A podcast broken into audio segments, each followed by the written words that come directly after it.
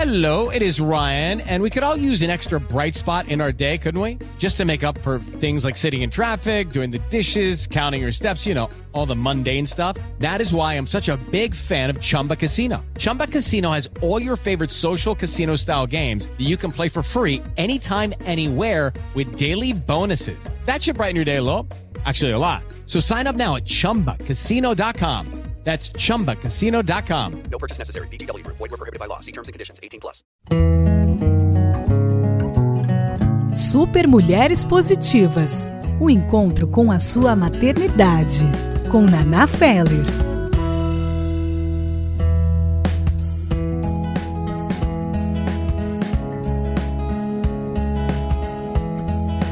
Gente, estou de volta depois de dois meses de pausa, com muita pauta, muita história para contar e tô com frio na barriga hoje. Tô com um friozinho na barriga, como se fosse a minha primeira vez gravando o podcast. Vai ser um programa muito diferente e vocês já vão entender por quê. Esses sonzinhos que de repente vocês já estão começando a escutar aqui de fundo é porque temos bebês no estúdio, sim. E uma das bebês é a minha filhinha Nani, a Anne que tá com cinco meses e aí precisa do peito da mãe. Então, como eu precisava gravar, eu queria gravar, voltar aqui para conversar com vocês, ela veio me acompanhar. Bom, a pauta de hoje me pediram demais e eu demorei para fazer porque eu precisava ter muita maturidade e eu queria fazer essa pauta de hoje com uma pessoa especial. Então eu já vou começar aqui apresentando e vocês vão entender por que que tem esse friozinho na barriga hoje. Eu estou com meu marido, Renato Feller, no estúdio. Oi, Rê. Oi, Naná. Tudo bem? Tudo bem? Prazer estar aqui. Tá nervoso? Um pouquinho. Que bom, somos dois. Parece que não, parece que eu tô aqui desinvestando a falar. É, e para isso, essa DR que teremos aqui para falar sobre paternidade ativa, por isso que eu trouxe o, o Rê para conversar aqui comigo, para não ser uma DR de casal e não virar um casos de família, né? Aquele programa, eu coloquei um outro casal aqui na roubada com a gente. Eu trouxe o marido da Cissa, que é uma amiga que a internet me deu, a Cissa Paterno, que vocês adoram. Eu trouxe o Daniel Monasteiro. Oi, Dan, tudo bem? Oi, Naná. Tudo pra bem? Prazer tê-los aqui comigo. Cissa também tá aqui. Oiê, delícia estar tá aqui de volta. Cissa está amamentando. A Estela Beatriz Cissa é a nesse Beatriz momento. essa. Temos três bebês. Dan, obrigada por ter topado. De última hora você fez acontecer com bebês em casa, né? Tem que vir, tem que vir todo mundo daí. Daí veio a Cecília, a Beatriz e a Estela. Porque ficar com as gêmeas, ficar com as gêmeas é extremamente difícil, né? Cecília sozinha ali. É, é engraçado que a gente fala de paternidade ativa, eu tive que trazer a esposa e as gêmeas para entrevista, né? O pai. Pois é. E, é, mas era, era a condição que a gente tinha para vir. É, dá muita ansiedade sair de casa sem elas também. É, ainda mais que elas estão no momento de peito, né? Um momento que precisa realmente. Bom, antes de começar essa conversa tão importante, tão necessária sobre paternidade ativa, eu tenho aqui duas pessoas, uma que eu acompanho diariamente, né, no meu convívio, na minha casa, nessa jornada juntos em criar os nossos filhos, o Rê, e outra que eu tenho visto a novela A Cissa é postadeira como eu, então eu vejo a novela do, da família Monasteiro Paterno e vejo vocês como referências, né? O Rê é mais reservado, o Dan não sei como é, se é tão reservado assim, mas a gente vê o Dan nesse ambiente familiar dando conta do que, do que lhe cabe, né, Dan? Então, para mim é um prazer tê-los, não só para celebrá-los, porque, claro, né, a gente está aqui falando de mulheres positivas e não faz mais sentido a gente falar de maternidade sem falar de paternidade, uhum. mas também para convidar outros pais, e até essas mães podem compartilhar esse episódio para os pais, para convidar outros pais para participarem dessa, dessa jornada e não mais ajudar, né? Fazer Total. uma participação real. E eu já começo, Rê, com você. O Rê, você acha que em casa a gente pode falar que é 50, 50%? Qual é a sua ideia hoje, com dois filhos que temos, com as divisões já bem estabelecidas, combinados que a gente combina e descombina? O que, que você acha, Rê? Eu acho que no começo da vida, talvez até um ano do filho, ou até o momento que amamenta, eu acho que amamenta de peito, é impossível falar que é meio a meio. É, tem uma parte que é impossível fazer. Enquanto tá mamando de peito, eu não consigo, não tem jeito, eu não consigo resolver a alimentação e que também é uma forma afetiva, né? Eu acho que em alguns momentos com a Anne é impossível ainda, tem que tem cinco cinco meses. meses. É, com o Nico, com dois anos e meio, e acho que desde que ele parou de mamar do peito, que foi ali nove meses, eu acho que sim. Com o Nico é possível falar de 50-50. Com a Anne, não. É, falando sobre isso, Rê, e aí eu já vou passar a bola pro Dan aqui. A gente, enquanto eu estava grávida da Anne, e aí o Nico estava com um ano e três, eu acho que essa experiência pode ter acontecido com vocês também.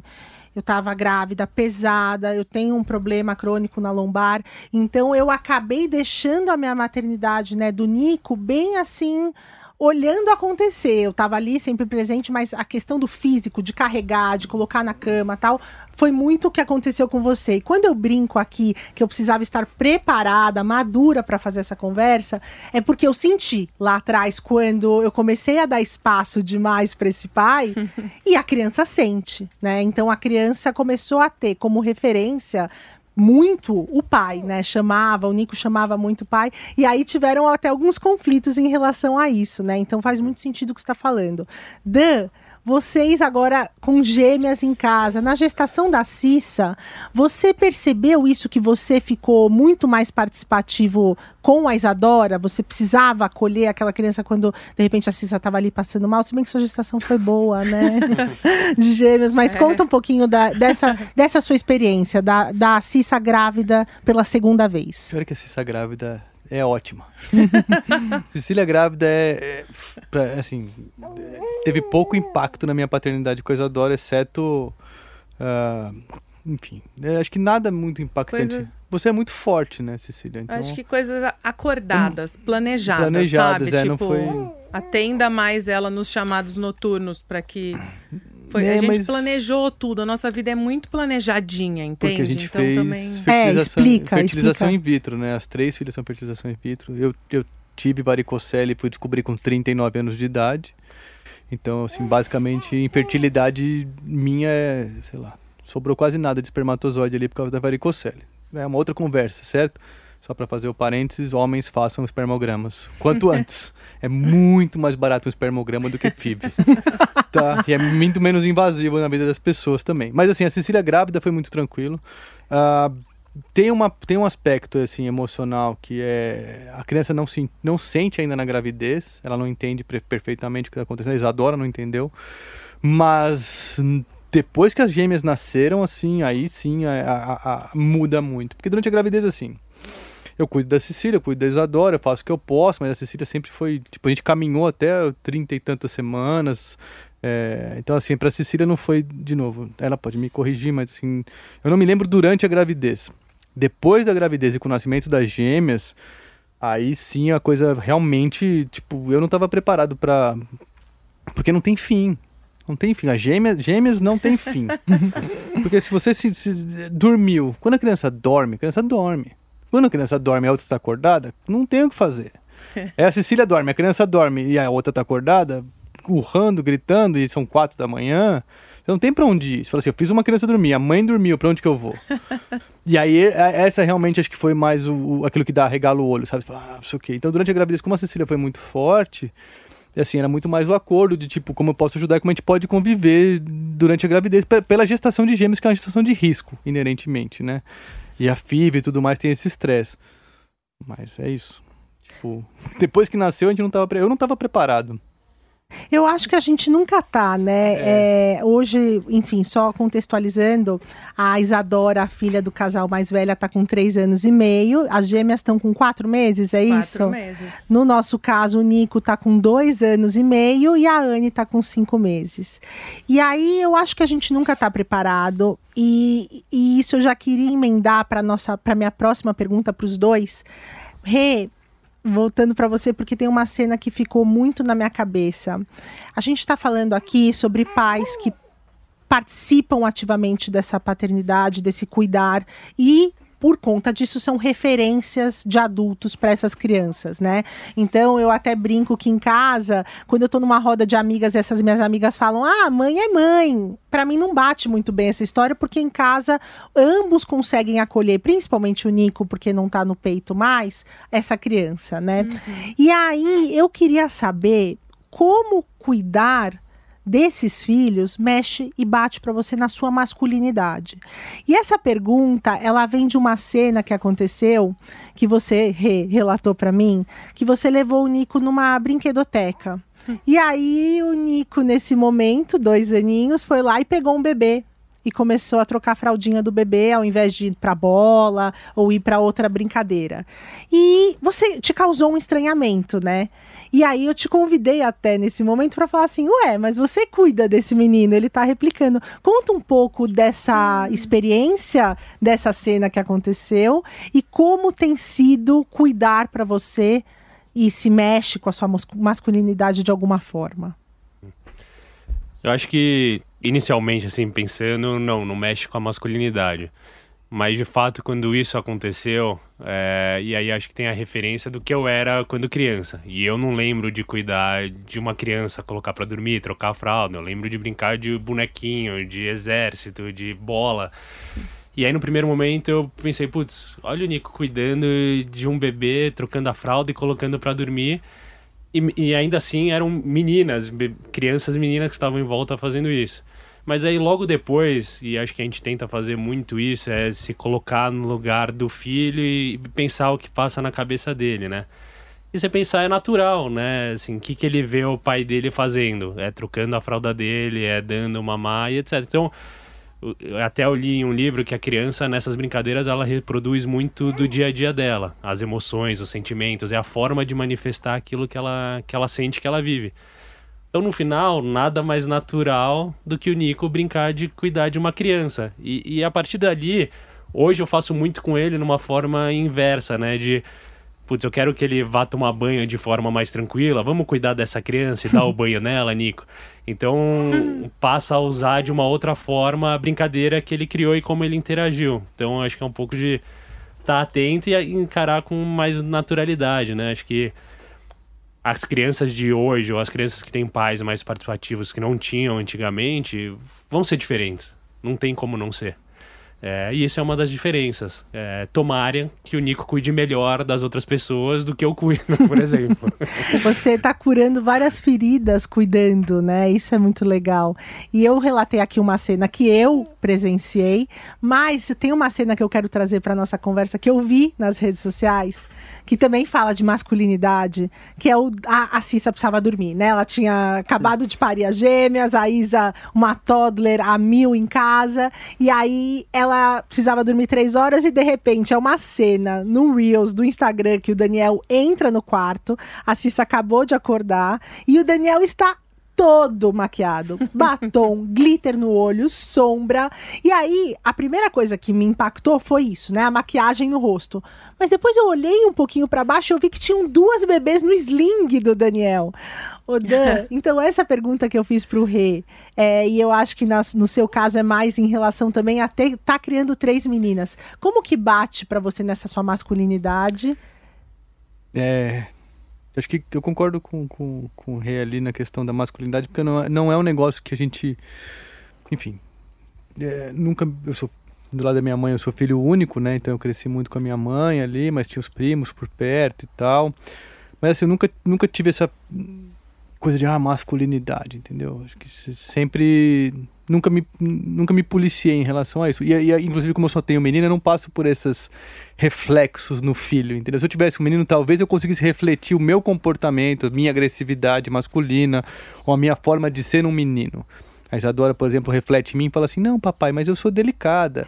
Não, papai, mas eu sou sensível. Porque a gente ensinou ela isso, né? Eu ensinei ela para isso. Mas eu não percebo quando, às vezes, quando eu não sou tão sensível ou tão delicado com ela, né? E às vezes no jeito de trocar a própria roupa dela, trocar a, calcinha e trocar vestido e tudo mais, poxa, não é uma coisa que você. Sabe, eu não, não cresci me trocando. Homem tem o privilégio de botar qualquer roupa de qualquer jeito, sair pela porta e falar, "Ah, você não fez a barba, né? Legal, entendeu? E aí com menina é diferente. No caso das gêmeas, desse dia em particular, é, pareceu uma coisa especial, mas a única coisa especial foi que eu não desisti e deu certo.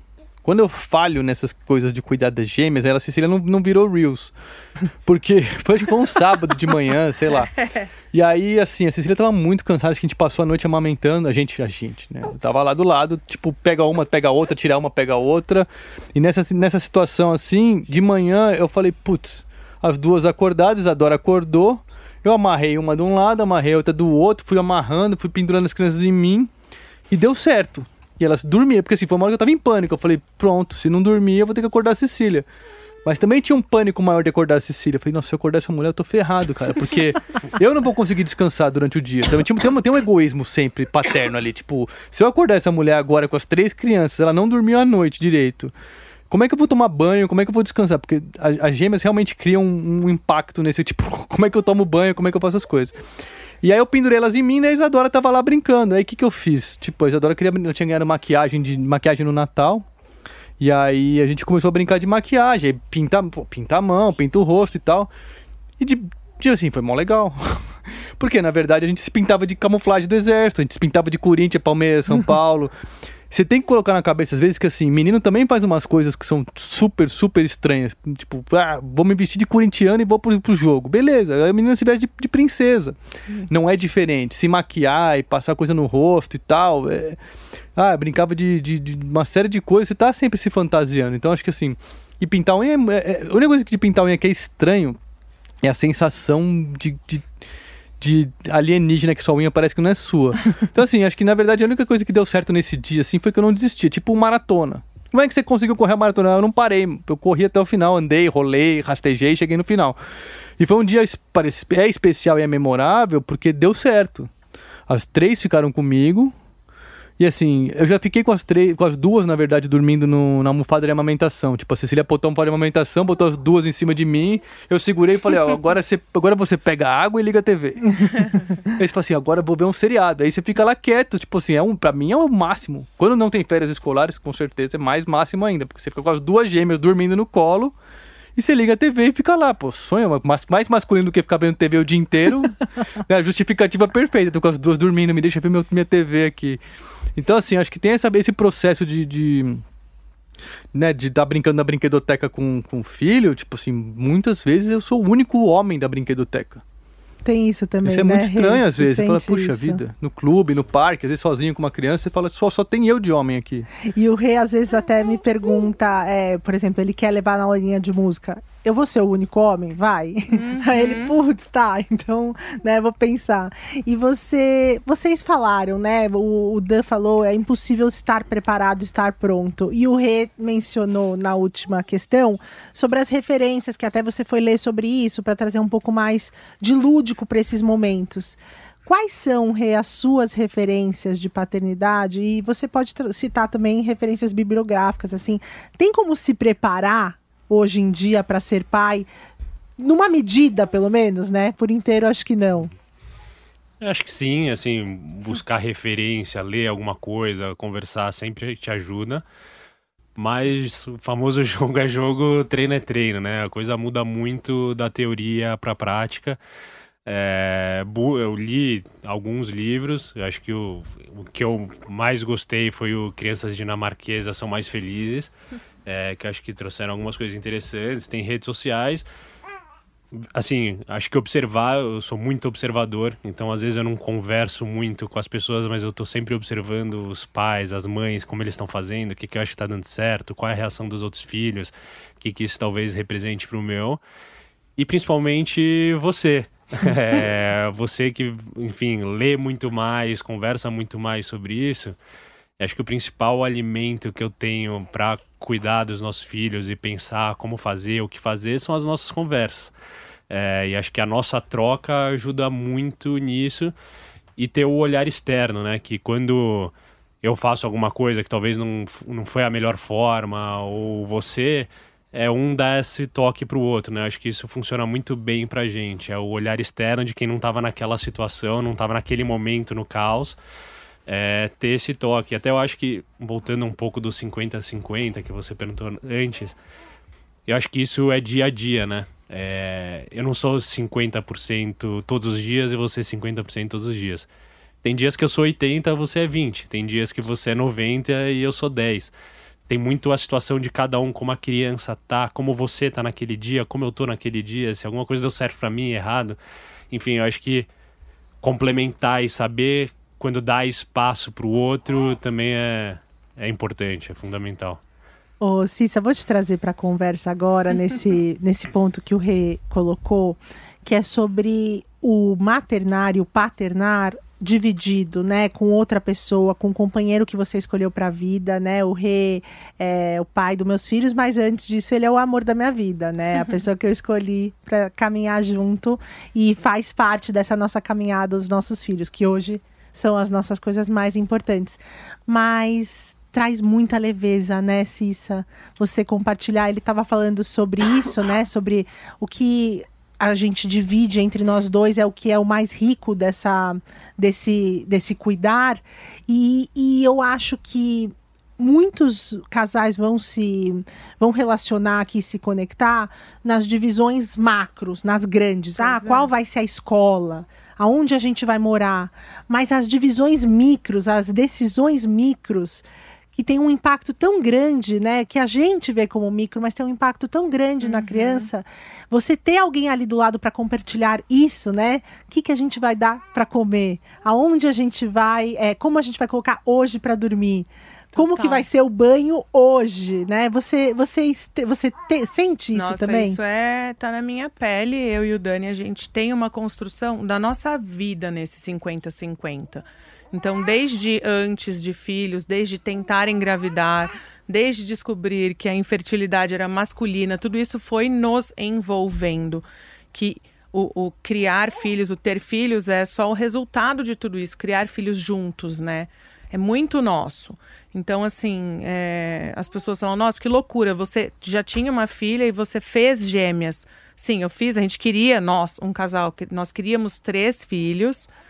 E eu só ponderei ter três filhos porque eu tenho um marido ao meu lado. Então, são nossas três, são nossas três filhas, entende? Então, assim, é. E é isso, né? Tem aquela história do peso que a mulher tem na cabeça, né? De o que, que a criança vai comer, qual vacina tomou, qual escola vai. Tudo isso está muito integrado é, na nossa rotina como casal. A gente, hum. a gente divide de verdade, assim. É, e a, a, a, parte da amamentação que ele falou, né? A gente estava amamentando, a gente estava amamentando real, porque no começo a gente teve, bom, são duas, né? Aquela história, embora tenham nascido com 38 semanas, parto normal, vamos vibrar, né? Uhum. Gemelar. É, eu lutei pela amamentação exclusiva, mas no comecinho a gente precisou complementar um pouco. E o Dani que cuidava de tudo isso. Então, ele que preparava as fórmulas, ele que higienizava tudo, ele que me, me organizava com os horários. E ele cozinhava para você uma, uma massa deliciosa que eu quero Também. provar. ele é. faz a massa, né? Pois Ainda, é. Meu Deus, Faltou gente. esse lanche aqui hoje, né? Faltou. O Daniel, ele que organiza muito a casa. Tipo, às vezes eu tô tão sobrecarregada, de verdade, né, com tudo, e ele vai lá de e hoje tipo, fui almoço, eu que, que, que organizei lá e saí de casa ainda, que eu fui numa reunião. Ele bota a ordem, compra as coisas, a gente vai ao supermercado juntos. Então é um casal que na vida inteira, integrada, já trabalha junto. Então... Vocês falando isso, eu me, me voltou rapidamente essa imagem. Eu acho que já faz dois ou três meses, mas ficou na minha cabeça. Inclusive, uma amiga que a gente tem em comum, que segue, a Cissa, também falou: você viu que eles estão fazendo massa, tipo, fazendo maquininha com uma bebê, de, com duas bebês recém-nascidas e uma toddler. Eu falei, eu vi. É. Eu não tenho mais o que falar sobre isso não, hoje. Ninguém, ninguém, assim. filmou os iFood que a gente pediu é. durante a semana pois inteira. É, pois é. é. não, mas a gente, a gente, a gente, a gente curte essa vida, entende? Na, a gente, a gente tá lá é, aquilo é o hoje, é, é muito intenso o nosso presente. A gente escolheu viver isso, então também tem isso, sabe? É, é, é, realmente aproveitar e curtir. E ele, ele sai de casa, ele volta. Ai, meu Deus, que saudade, né? Eu falo, nossa, amor. Foi só numa reunião, né? Uhum. Calma. Ele volta já, tipo, me dá aqui as meninas, que saudade, que horror deixar vocês sozinhas, né, por um período. E vocês dois já comentaram. Vamos fazer uma um intercâmbio aqui. Refilma isso também depois pra gente. É, essa é a tá parte que não bom. tem fim, de entendeu? bebês. Poderia estar É, passando é. uma criança pra frente e falar, agora eu estou sozinho. Nesse momento, vocês que estão nos ouvindo, eles fizeram uma troca de Beatriz com Estela. Agora a Estela que vai mamar. Aham. É, mas vocês comentaram aqui, e as pessoas que não acompanham a Cissa, ou que não acompanham o podcast Mulheres Positivas, não sabiam dessa questão é, da infertilidade que aconteceu e que vocês tiveram Sim. que fazer a FIV, né? Duas FIVs. Mas, então eu já vou fazer aqui um jabá para vocês escutarem Mulheres Positivas que eu fiz com a Cissa só sobre o assunto. Então, como hoje a gente, né, porque é o que o Dan falou, isso é todo um outro capítulo para conversar, mas ficou um papo super rico, muito interessante para vocês conhecerem um pouquinho mais também do histórico de como chegamos até essa conversa de hoje. Vão lá escutar. É, e aí eu queria já colocar para o Dan, eu falei com o Rê sobre essas referências. E você, você, che... você foi jogado nesse furacão ou você também de uma certa forma se preparou um pouco com referências bibliográficas, Insta, podcasts? É, não, não, não me preparei. é fato, eu não me preparei. Assim, eu tentei, meu cunhado tinha lido muitas coisas e ele surtou. Excesso de informação. Tipo, ele teve um excesso de informação, E Gustavo. vou né, É, não, e assim, é, gerou nele um, um- sei lá, é, não que eu acho que ele tenha tido um, mas assim, eu percebi que também existe a possibilidade, ele, ele é professor, universitário, é um puta de um cara inteligente, ele baita de um cara inteligente, ele leu demais, né, e assim, ele leu bastante, daí acho que acabou tendo muita informação, então eu, eu não me preparei nesse sentido de ler também, porque enfim, eu achei que eu fosse conseguir ler mais quando a Isadora nasceu, sei lá, tinha algum, alguma ilusão de que eu conseguisse ler. Então, assim, é, eu acho que, primeiro, por causa da FIV, da minha idade, 40 e poucos anos e tal, acho que já tinha um preparo de querer ser pai, sabe? Então, acho que a, a decisão consciente de não conseguir engravidar, de ter infertilidade masculina aí, que é um fator masculino também, sabe? Teve muito reflexo nesse sentido, acho, de internalizar a paternidade primeiro, para depois, quando a Isadora nasceu, não tinha nada mais importante que eu queria mais na vida do que aquilo. Porque para mim já foi a questão da masculinidade, de você ter infertilidade, falar disso, a gente falou disso publicamente, discutimos varicocele e tal, fizemos o tratamento, então isso já deu uma reflexão. Então assim, eu, eu, não sei se eu me preparei ou não me preparei, ou se eu estava preparado intrinsecamente pela reflexão de tentar ser pai por meses, entendeu? Acho que você acaba absorvendo muito que nem o Renato falou, fica, você fica reparando nas pessoas, nos pais, e, e- acho que a maior referência é o que você não quer ser. E a outra referência é a mãe, é, po- podando esses comportamentos é, é, enraizados, masculinos e de pai, de, de enfim, que, que você acaba né, demonstrando e de fora você vê melhor. Então assim, eu fiquei sem essa. Agora, a minha maior referência ultimamente é o Bluey e o pai do Bluey. O pai da, da Bluey, da cachorrinha, desse desenho animado, quando ele brinca com as filhas, ele realmente brinca com as filhas. Nada mais é importante do que participar da brincadeira das crianças. Então, tipo, vai brincar de médico, vai brincar de médico, vai brincar de carro, vai brincar de carro, de, de carro, sério. Tipo, aquilo ali é a coisa mais importante do mundo, porque você olha no olho da criança, é, não tem nada mais importante que aquilo, do que aquela brincadeira de motorista, de sei lá o quê. Assim, eu fiquei olhando esse, esse pai da Blue, assim, que é um contraste muito grande que a gente cresceu com os Simpsons, que era o oposto do negócio. Que é o pai bobão. né? É, tem O amor, mas tem um amor, mas é, uma- Mas- é uma- é um retrato de uma geração. É. E aí esse pai da Blue, e assim, a mãe trabalha, não sei o que lá, ele trabalha um pouco, menos. e aí ele tá sempre, tipo, ele é o cara que, que, que vai lá brincar com, com, com as filhas, com as duas filhas. Mas o comprometimento com a brincadeira, que eu acho que, e com o cuidado, e com a delicadeza, e com a paciência de explicar desse desenho animado, e de novo, acho que eu trabalho com jogos de videogame. Acho que todo tipo de arte, da literatura até a, né, a parte moderna, digital, tem sua, tem sua, sua leveza de levar pra você. Tipo, eu olhei pra Cecília e falei, cara, ele deita no chão e fica lá por horas com aquelas crianças que são os cachorrinhos dele. E pro adulto que assiste também, eu adoro assistir Blue porque é pra mim, a Isadora nem gosta tanto, eu que gosto de ver o desenho. Porque, tipo, a- a- a- tem uma brincadeira no primeiro episódio, acho que é de médico. A filha dele, ele fala assim: Nossa, eu vou brincar de médico, eu vou deitar no chão. Deitado, eu vou curtir ali onde tal, e elas vão ficar brincando de médico, eu vou ficar deitado. A Blue pega um palito qualquer e fica dando injeção nele o tempo todo, espetando, pá, pá, pá, né? Então assim, ele achou que ele fosse deitar no chão e descansar e pelo contrário, ele ficou tomando injeção o dia inteiro. Mas acho que esse é o ponto da paternidade, assim, é você... Porque assim, eu tenho o privilégio de ter tempo para estar com, com as filhas. Quem não tem, tem que lembrar que quando você está lá, você, você tem que estar ali. E acho que essa é a única diferença de referência, assim, é estar ali. E aí você consegue participar, entender e se dedicar de fato àquilo. Acho que a única coisa que faz diferença é isso. É nesse momento que você tem banho, pôr na cama para dormir, é estar lá. Tem uma coisa da brincadeira, o momento mais importante que a gente conversou recentemente, que a gente tava brincando de casinha, eu brincando de casinha com o Nico, com as almofadas do sofá. E aí eu coloquei a almofada que era para ser o telhado na cabeça dele na porta. Isso virou um escândalo. E eu falei pra ela, pô, mas é, é uma almofada que eu coloquei como telhado, não é pra ser a porta e virou o fim do mundo. Mas é muito o que você tava falando desse desenho, né? Aquilo é a coisa mais importante da vida dele. Então, Você como que a quatro gente almofadas lida iguais, isso? cara. Como é que é seu teto, É, pô? mas assim, aquilo é a decisão da vida dele, né? Como a gente se coloca um pouco mais no lugar dele, que de fato, aquilo acabou com a tarde dele. tipo, eu troquei a almofada de lugar.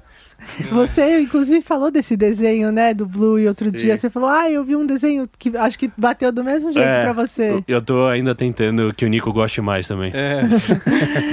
O pai é muito presente, então ele que sai pra passear, é- é, tem essa, acho que é essa, Por isso que eles gostam. essa identidade aí. E, e aí, eu acho que em casa, né, é muito legal porque a gente se complementa demais. Eu não acho que os opostos se atraem, eu aprendi isso na terapia, que na verdade os similares se atraem, mas eu acho que a gente tem características diferentes, complementares, e uma delas.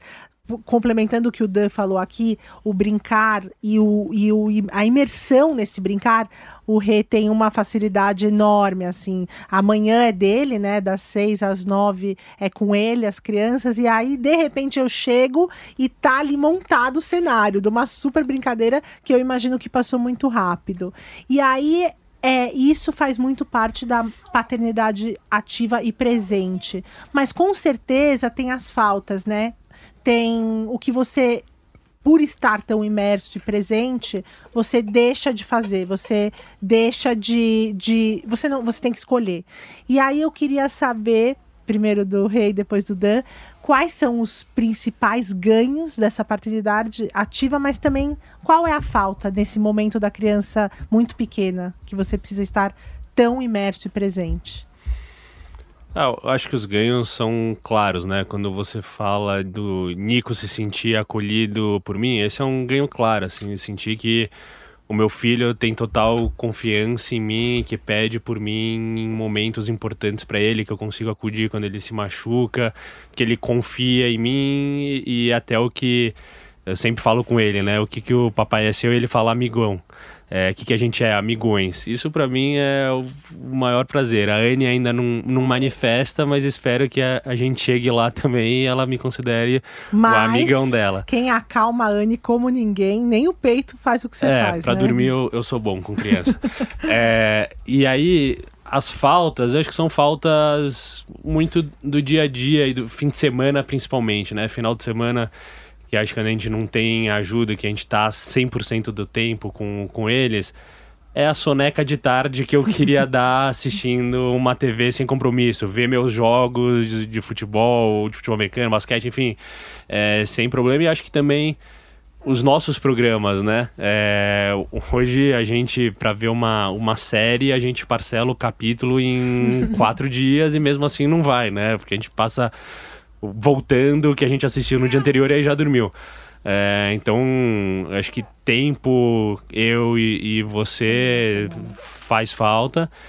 E alguns momentos de esporte também no final de semana, de ter um momento para mim de jogar algum esporte e ficar tranquilo com isso. Então acho que são esses, mas que também, bem ou mal, passa rápido, né? Muito. É, o Nico já tem dois anos e meio, daqui a pouco ele já fica com os avós, é, a Anne em breve também, então. Mas são essas coisas do dia a dia pequenas e também, até o que eu conversei no caminho aqui, é às vezes tomar um pouco a mais ficar um pouco bêbado, sem o compromisso com os filhos, assim, de relaxar, almoçar pesado, tomar uma cerveja para dar a dormida à tarde, que hoje é, é impossível, né?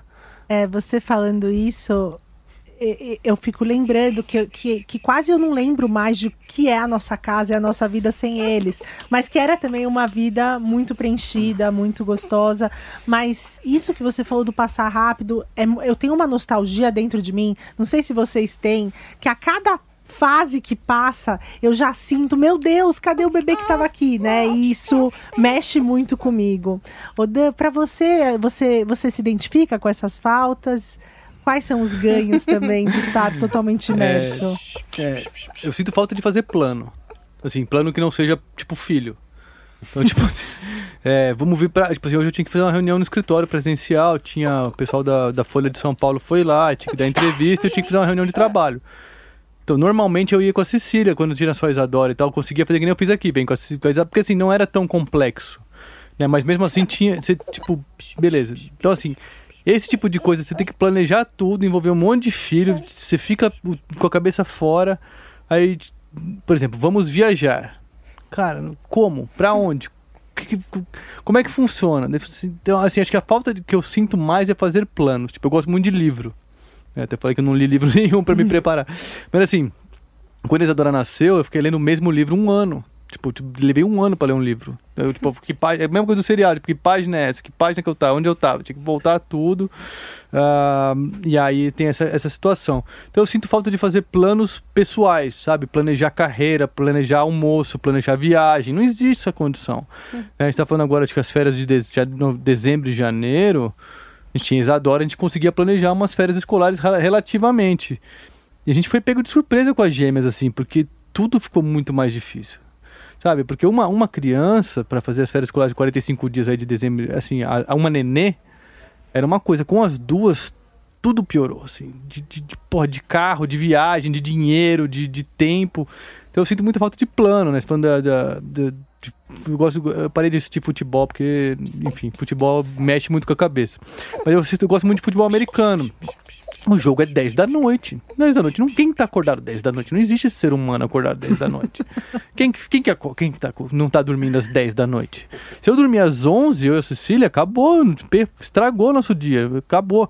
Eu sinto muita falta disso. Por outro lado, é uma falta totalmente irrelevante. Porque no primeiro minuto que eu não tenho as crianças, a falta é muito maior. Entendeu? Então, tipo, falando é nisso, pega ela aqui, por favor. Então, assim, por favor. Ela tá sentindo falta de você, isso, Dan. Que o, isso que o Renato falou, assim, de o jogo, a dormidinha, beber, sair, é tudo, tudo coisa que você planejava, você esperava, tinha uma expectativa de acontecimento que, que dói no ser humano. Vocês têm expectativa de 40 anos fazendo isso. Aí você fala assim, é, hoje não amanhã também não, e depois nunca mais, uhum. parece, né? Então, parece assim, muito nunca mais. Parece nunca parece, mais. E quem passou por isso fala que não é, mas assim, eu tenho certeza que é nunca mais. Sábado de manhã, parece que o fim de semana é... vai ter 120 Nossa. horas, né? Tem medo do final de semana, fala, nossa, final de semana, e agora, o que eu faço? E aí, é, Cissa, essa eu vou contar também com você para responder. Antes eu vou colocar uma cena que aconteceu conosco, e aí a gente discute essa cena especificamente. Eu tava com a Anne com um mês, um mês e meio pós-parto. Meu parto na Anne foi normal, praticamente natural, porque passou a anestesia, então eu senti tudo. E eu tive uma luxação no cóccix, então eu não conseguia sentar. Eu só conseguia amamentar sentada ou deitada. E então era bem difícil, porque eu tenho um problema nas costas, então eu não posso amamentar em pé. Então, amamentar para mim, e era algo que eu queria também exclusivo, era o terror. E eu tinha que fazer isso a cada uma, duas horas no primeiro mês. E aí era seis da tarde, a gente estava no quarto da Anne, estavam outras três pessoas no quarto, eu e o Rê e a, e a Anne. E a, o Rê sempre, isso é uma coisa que ele não abre mão até hoje, até discussões, ele não abre mão do banho das crianças nunca, nunca, nunca. Além de todas as outras coisas, isso é uma coisa que é inegociável, ele que dá o banho nos dois. E ele dá o banho na Anne desde o dia 1. E tem muita gente que, principalmente pessoas mais velhas, tal, se surpreendem com um homem, né? O rei é grande ainda, tal, forte, com uma mão grande assim, pegando uma bebezinha com muita facilidade para dar o banho. E aí, nesse momento, quando ele chega no quarto com a Anne, né, e essas, essas mulheres que estavam conosco ali presenciando a cena, é, essas pessoas da família viram aquilo e falaram, nossa, e olharam para mim e falaram, você tirou a sorte grande, você ganhou na Mega Sena. E eu sentada com o cox quebrado, ela vindo pro meu peito todo estourado, e eu na hora falei, tirei. Realmente. Uhum. E aí eu parei depois, eu falei, não, tá bom, muito legal que ele dá o banho, mas assim, olha como eu estou e É. olha o que eu estou fazendo. Então, é, Cissa, você tem alguma cena par- parecida dessa dessa responsabilidade, dessa culpabilização? A mãe, é, ela, se ela não tá fazendo, sofrendo e fazendo tudo isso, tem algo que tá errado. E quando o pai troca uma fralda com cocô, a gente dá uma medalha para ele. É, tem muito, tem muito isso, né? De ele tá fazendo o que eu tô fazendo e ele é o rei do sling. E eu não sou a rainha do sling, mas é, é, que, é que lá é, a gente tem isso tão tão natural, entende? Eu dou mamar quando eu vejo ele já tá pegando, ele, ele, ele fica me rondando. Então ele olha, ele, ele não é. Eu não preciso chamá-lo para participar, entende? Então eu chamo ele, ele tá, ele tá me rondando. Já ele. sabe o que tem que fazer. Ele está me rondando e ele fala: qual que eu vou pegar? Me dá aí um neném, porque se, se deixar também eu fico só amamentando. E esse é um negócio que a mãe ela tem o mamar, então ela usa essa arma em todos as- os momentos. Sim. E Eu ele nunca- fala- Eu, eu, eu troquei pouquíssimas fraldas É. de cocô por causa dessa minha arma. O Dani fala assim, ó, chega de mamar, me dá que eu vou fazer dormir. E eu fico tentando fazer dormir no mamar. E ele faz dormir no colo, entende? Então, é, mas isso, é, é, esse é mais lado, um eu acho que pouco as pessoas por, né, que vão na sua casa, que convivem com vocês. Se você sente, ah, claro que sente, porque é impossível não, mas sim, tem isso, né, da sociedade massacrar a mãe que, que de repente não faz tudo que tem que ser feito e parabenizar com um tapinha nas costas o pai. É, é, eu acho que o Dani, ele realmente. É, é- é difícil falar isso assim, mas é que o Dani, ele, ele realmente tá lá, entende? É, então, é, quando as pessoas falam, eu falo realmente, porque comparado com outros pais, eu vejo que ele realmente tá lá, entende? Sim. Então, Mas você lembra dessa cena, Rê? Lembro. É... do troféu. É, e eu acho que é o, é o histórico, né? O que a gente falou, assim, meu pai, eu, eu não lembro, mas acho muito difícil ele ter me dado um banho ou ter trocado minha fralda várias vezes. É, então a referência histórica é de pais que não eram tão participativos, né? Que tinham mais a, talvez a responsabilidade financeira da casa, isso era a grande coisa. Isso vem mudando, mas não mudou. É, e acho que para mudar a percepção, né, são, são gerações para mudar essa, essa percepção das pessoas. O que não deixa de vocês serem sortudas, porque ainda não é a maioria, eu acho. É, eu Não, isso é o que a minha eu mãe acho fala. A minha mãe vira e mexe e fala: Nossa, Nathalie, olha o Renato, como ele faz isso, como faz aquilo. E pra mim já tá tão natural, né? Já faz tão parte. E, e- e eu acho que naturalizar é um passo pra gente dar em prol disso, de que precisa ser assim, né? As coisas precisam. O- Esse filho é- não é da É, mãe, o responsabilidade filho não é da dois, mãe. né? É, hoje são 6 milhões de crianças que não têm o nome do pai na certidão. É. Aqui a gente já está falando de um outro patamar, É. né? Mas mesmo assim, esses pais, quando colocam na balança do dia a dia dessa, dessa paternidade ativa, dessa presença, qual é o tamanho dela? É o. É, o, é, é a qualidade, o quality time, o tempo de qualidade, mas e a quantidade? Que é na quantidade que você conhece o seu filho, que você cria intimidade, né? É na quantidade que o Rê sabe como o Nico gosta do banho, o que o Nico não tá comendo naquela semana, por que, que o Nico não dormiu bem, né? A gente fica tentando, às vezes, ah, mas o que, que aconteceu? A gente refaz o dia assim. E, e é, na, é, na, é, é realmente na intimidade que a gente conhece muito bem essas crianças e consegue guiá-las pela vida, né? Sim, eu acho, eu tenho também uma pergunta talvez para você. Uhum. Pode, né? Pode, pode. É, você acha que seria possível que se, se não fosse esse formato dele, entende? Você aceitaria? Porque eu acho que o papel de colaboração masculina tá também muito presente na mulher trazer essa pessoa, aceitar como ela faz. Então, beleza, pode ser que ele nine ela de uma forma diferente da minha e eu compreenda e às vezes tem até tentado mexer, mas ele também se impôs. Mas assim, eu nunca, nunca permitiria que ele não estivesse ao meu lado, entende? Então, se não fosse isso, não teria como. É, eu, eu acho que eu não sei como seria pra mim, porque de- Uhum. eu venho realmente de, um, de uma família bem patriarca, matriarca, é, patriarcal, né? Então, Uhum. isso do, do pai ser o que traz, que vai trabalhar, e a mãe também, minha mãe ia trabalhar, Sim. então tinha muito da avó materna ficar em casa. Mas tem uma coisa nesse, nessa conversa que também eu fico pensando que é. Tem muitas mães e amigas que eu converso que tem essa coisa do ego de só comigo ele dorme. Uhum. Só comigo ele acalma. Só comigo ele come. E não dá espaço. Eu nunca não dei espaço, Isso, né, Rê? isso. Eu sempre convidei, não de uma forma acusatória, mas sim, lá no momento onde eu fiquei grávida, era um convite. Vamos fazer esse, junto esse curso para você ver, né, como vai ser o curso do parto? Como assim o curso do parto? O que, que o pai Uhum. tem que estar lá, né?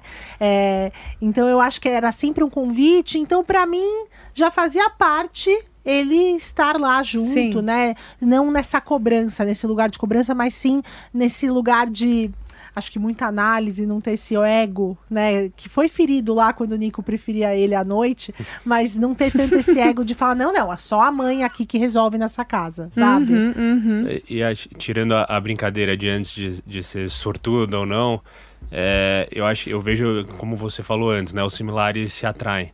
É, e muito que eu vejo de pais que talvez poderiam ser mais presentes, as mães são machistas de alguma forma, Sim. porque o machismo também está nas mulheres, né? Então acredita que o pai não tem que fazer aquilo e, e coisas do tipo. E acho que também depende muito de situação de cada família, né? Assim, hoje eu trabalho em casa, é, então eu consigo estar lá presente, porque a maior parte do tempo eu estou em casa com as pessoas. Acho que dependendo da estrutura da família, isso também se torna impossível. É, Sim, então é, é- é impossível É um colocar uma regra para todas. É, é- um privilégio. É um privilégio, sem dúvida, eu estar ali. É, tem muita família, como você falou, que não sabe nem quem é o pai. Outros que o, o pai precisa estar fora o tempo Sim. todo. Então a gente fala de um lugar diferente, eu acho. Sim, e é importante colocar isso, assim, que eu faço porque eu acho que eu tenho uma obrigação sim, porque o filho é dos dois, mas porque eu tenho um privilégio de trabalhar em casa e de ter horários flexíveis e que isso me ajuda a ter esse papel. É, eu acho acho que que- vocês nem sabem, né, como não fazer. Não, mas eu acho que esse é o ponto, assim, eu acho que tem uma questão também de o que é o que a Ce- Cecília falou, assim, o que, que é realmente a minha presença na vida delas, né? Então, assim, se eu tivesse ah, 15 anos atrás que eu trabalhava pro, pro governo do estado, entendeu? Eu ia ter licença paternidade de oito me oito dias, um mês de férias, um qualquer coisa ali, e eu ia ter que trabalhar oito horas por dia.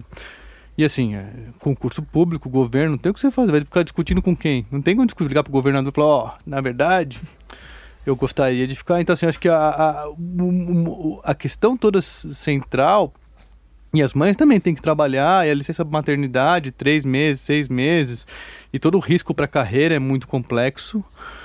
Eu acho que, assim, se dentro do acordo ali da família o que você faz, que é o banho, é dormir, é estar lá, é o carinho, é a presença, o papai trabalha, ou a mamãe trabalha, seja qual seja a situação, se dentro do acordo que a gente tem como família funciona e ao seu limite, porque eu acho que assim, a questão de ser pai é, e ativo é assim, eu vivo no limite.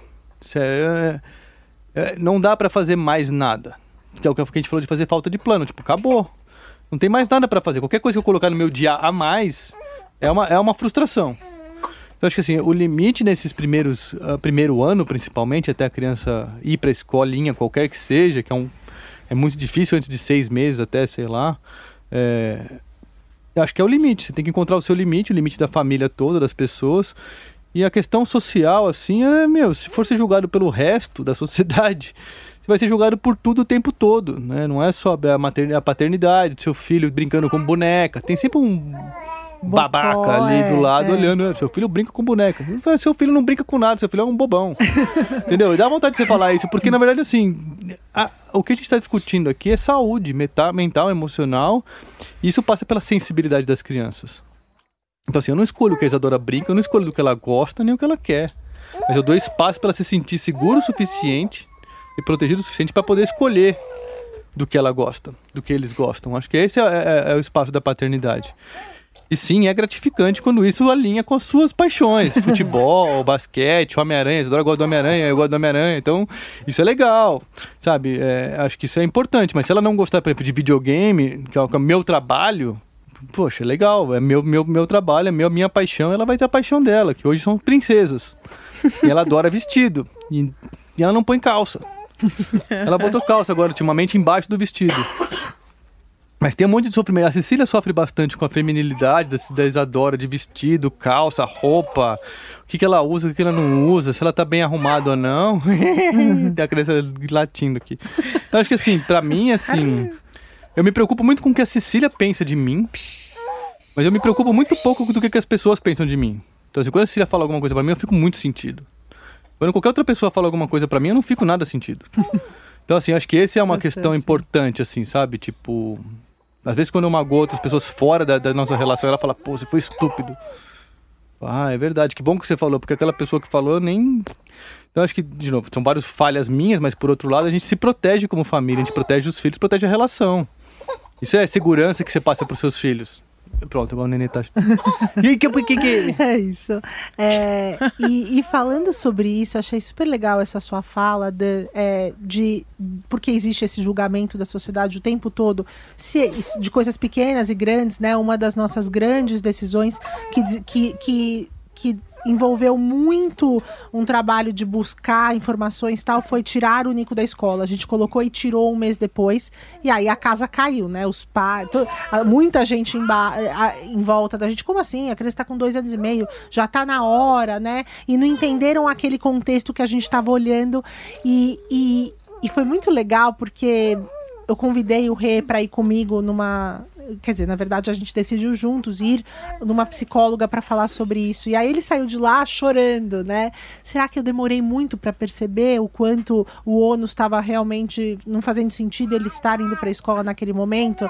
E, não, f- e foi uma semana, né? Que a gente demorou para perceber. Não foi muito, assim. Foi realmente tentando um pouco Mas se dói, encaixar né? na sociedade, né? É. É, eu e aí com isso eu queria vocês falando né sobre o quanto é importante que essas crianças cresçam se desenvolvam tenham as paixões delas. Eu queria encerrar o nosso papo porque temos três bebês aqui com uma pergunta que eu acho que é difícil mas eu acho que vai ser bem interessante saber a resposta de vocês. Se vocês pudessem escolher uma virtude para entregar para o filho para os filhos de vocês é, qual seria? E eu quero que você seja o último a responder.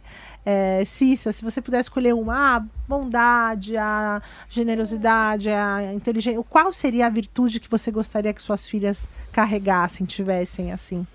Ah, eu gosto bastante da generosidade, é, é bem, bem característico meu.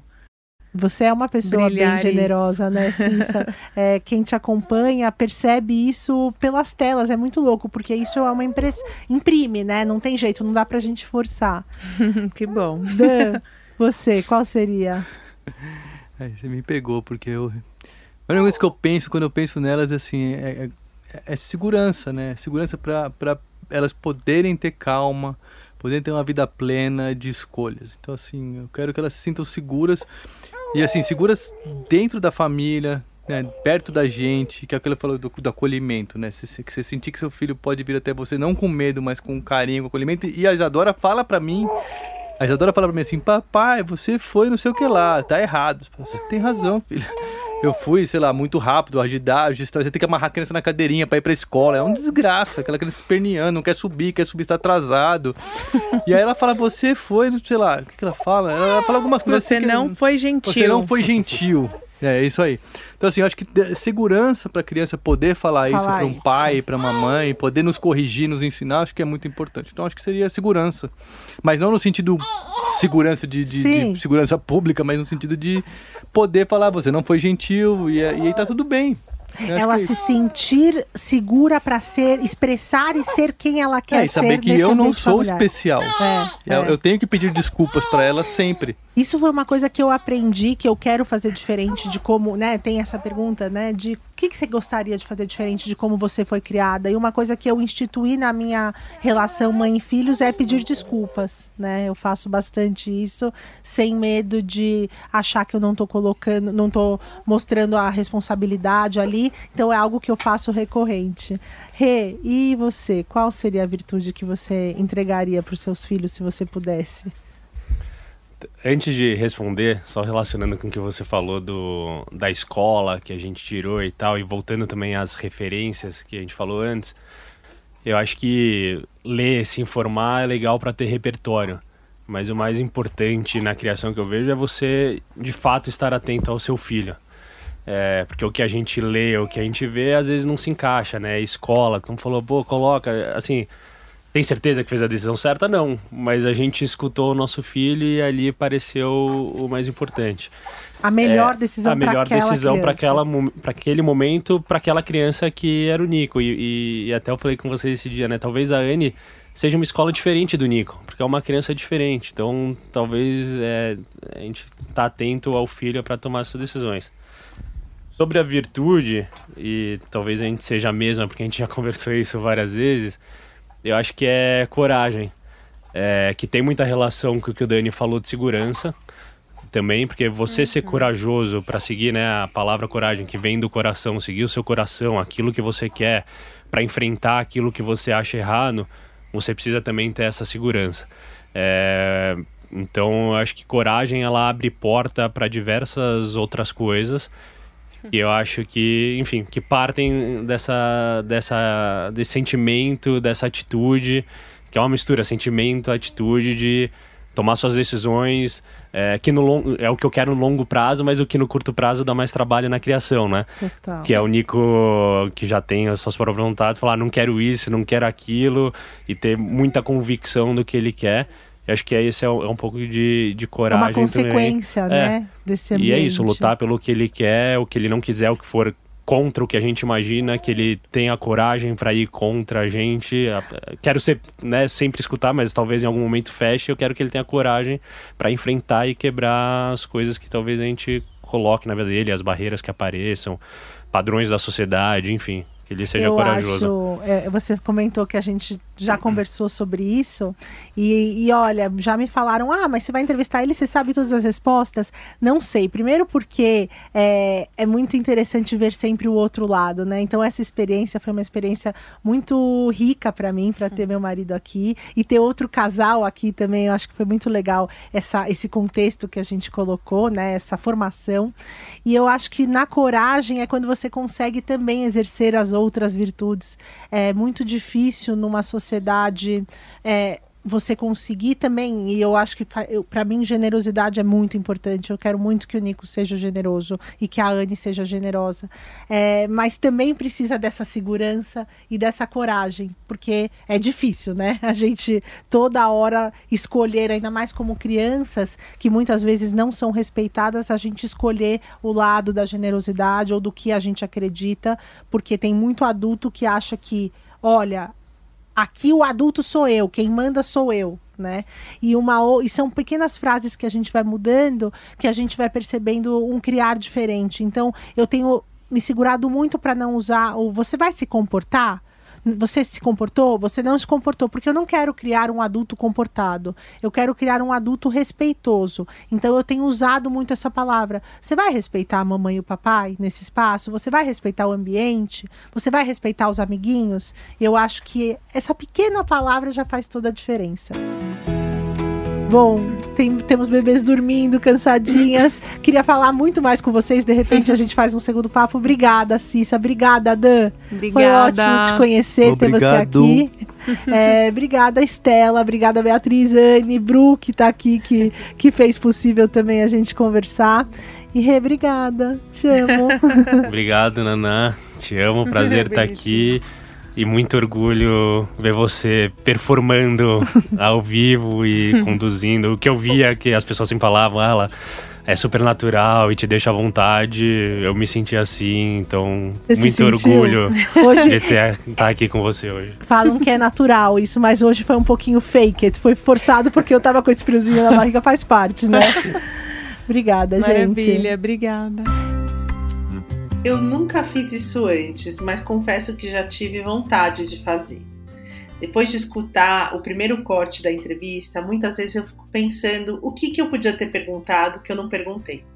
Nesse caso especificamente, eu tenho a sorte da pessoa que eu entrevistei, o meu marido, estar comigo aqui no dia a dia em casa. E aí, para além disso, né? Porque eu acho que o que aconteceu, aconteceu, aquela entrevista era para ser daquele jeito, mas eu fiquei sentindo falta de um, uma pergunta muito importante. É uma situação que aconteceu conosco e eu acho que se repete muito na maternidade, nessa parceria entre famílias. Então, aproveitando que eu tenho um mini estúdio aqui em casa, eu resolvi incluir essa pergunta. Pode ser que o som fique um pouquinho diferente, mas o importante é o conteúdo. Obrigada por topar responder é, essa pergunta, mais uma, entrar aqui conosco no ar de novo.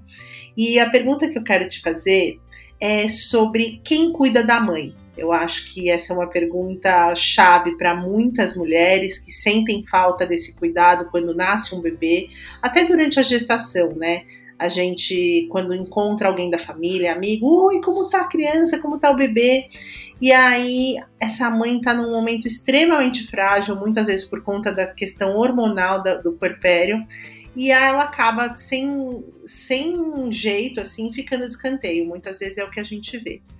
E essa pergunta é porque o Rê é um pai realmente incrível. E, e eu senti em alguns momentos que sempre os bebês vieram. é, eu vou começar a DR aqui, eu achei que faltou um pouco de DR no nosso episódio, então vou apimentar.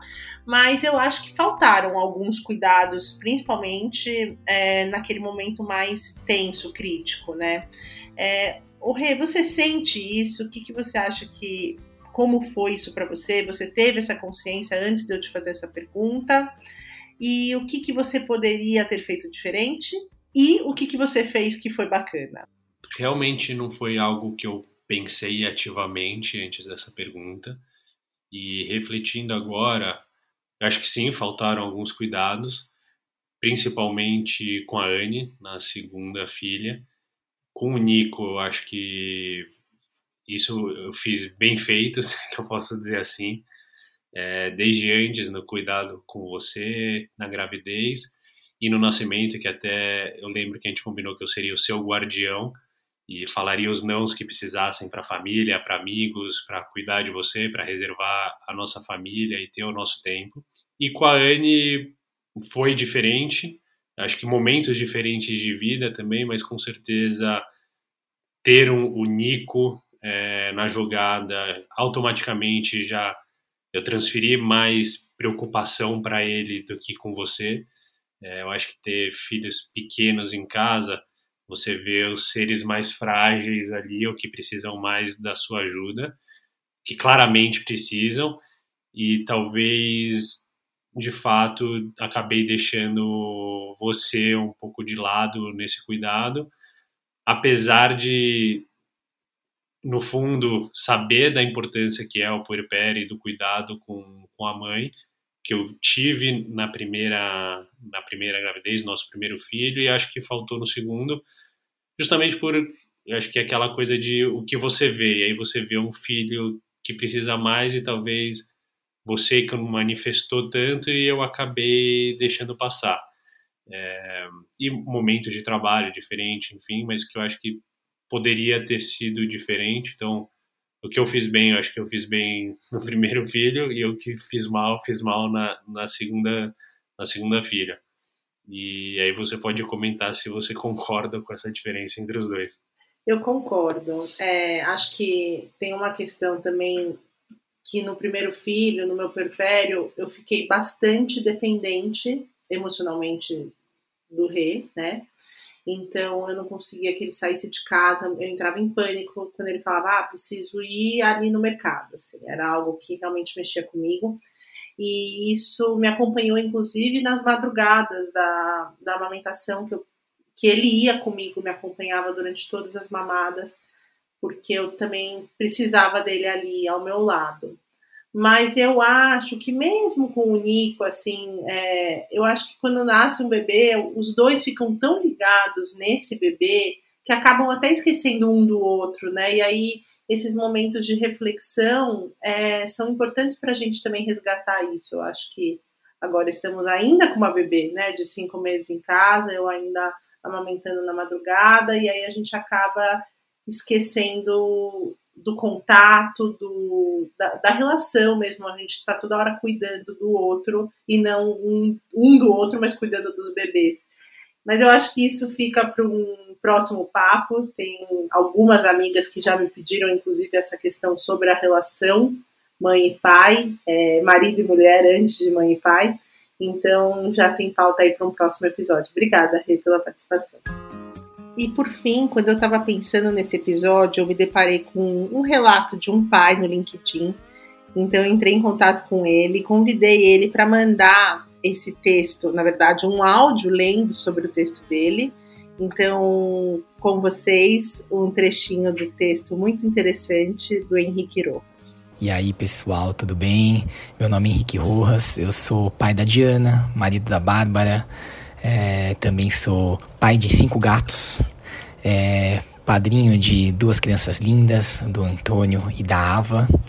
É, enfim, esse texto que eu vou ler para vocês eu escrevi quando a minha filha tinha um pouquinho mais de um mês. É, e minha licença paternidade, né, que na verdade foram minhas férias, né?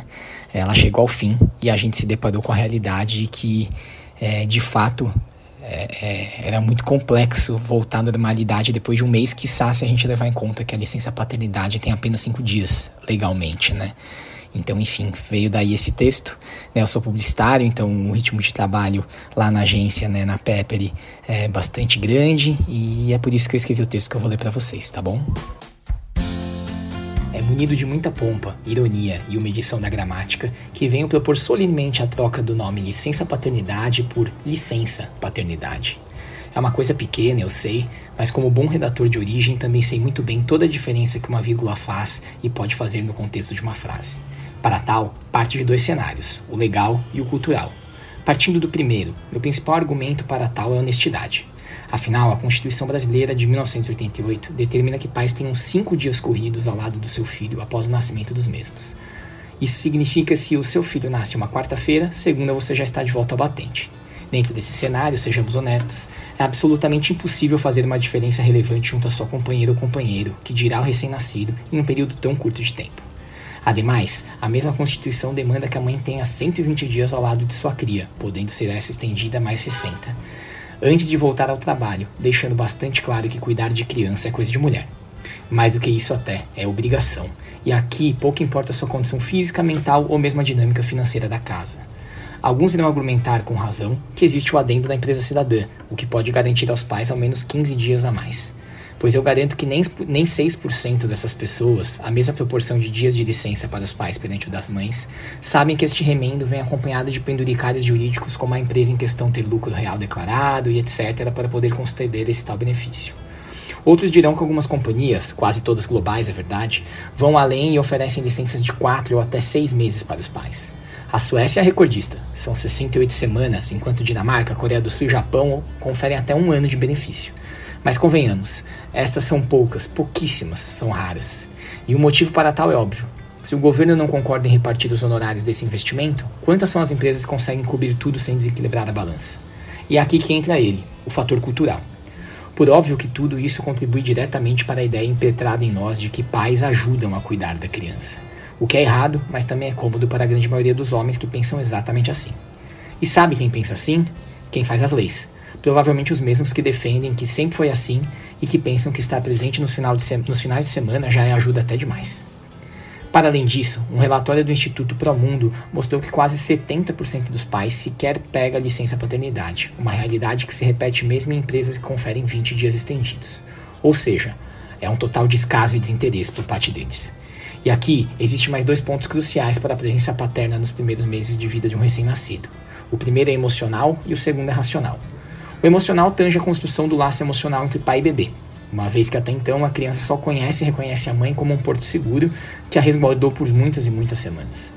Já o racional diz respeito às dezenas de micro decisões diárias que se deve tomar e que não podem nem devem ficar somente a cargo da mãe. Onde o bebê irá dormir? Em um berço? No seu próprio quarto? Em um moséis? Ao lado da cama? Na própria cama dos pais? O banho é todo dia? Dia sim, dia não? De manhã, de noite, de tarde? A amamentação será única e exclusivamente no peito? Tem complemento de fórmula? É só com a fórmula? É bombeado? É com som da mamadeira? E a chupeta, tem Pega ou não pega?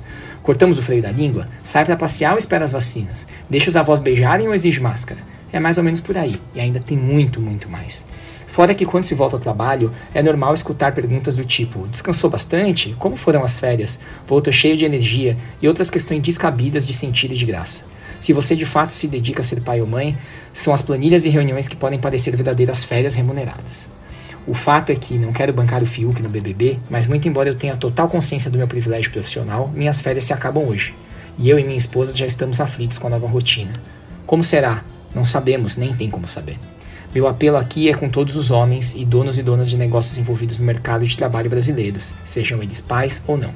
Nós precisamos falar, lutar e pressionar sobre estar oficialmente presente na vida dos nossos filhos. Se é um abaixo assinado para que se reveja a lei federal ou uma movimentação informal, eu não sei, mas algo precisa ser feito. Caso contrário, seguiremos reforçando a ideia de que a licença paternidade, em bem da verdade, é um dá licença paternidade.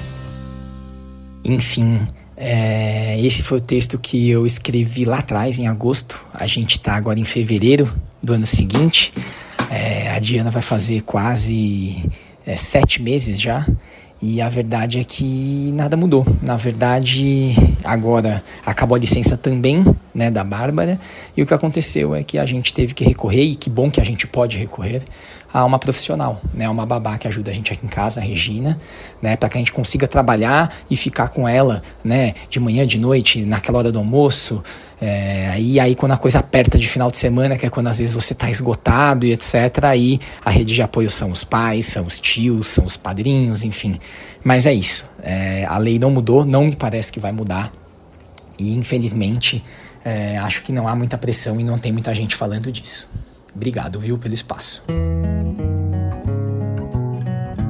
Fiquem ligados que daqui 15 dias eu volto com novas pautas. Podem sugerir no Instagram, sigam Mulheres Positivas, classifiquem aqui nos, nas plataformas com cinco estrelinhas e compartilhem para os amigos, tá bom? Um beijo grande, até a próxima.